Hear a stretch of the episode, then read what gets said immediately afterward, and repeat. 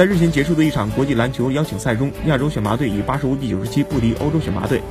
虽输球，但作为中国 U 十七国青队的头号得分手，孙浩钦无疑是亚洲选拔队中名气最大的一位。全场比赛他一共上场三十三分钟，两分球十九投十一中，罚球九中八，砍下三十分，另外贡献四助攻一个篮板。孙浩钦来自江苏，出生于二零零三年，四支后卫，富有冲击力的打法让他得到了“小乖伦”的称号。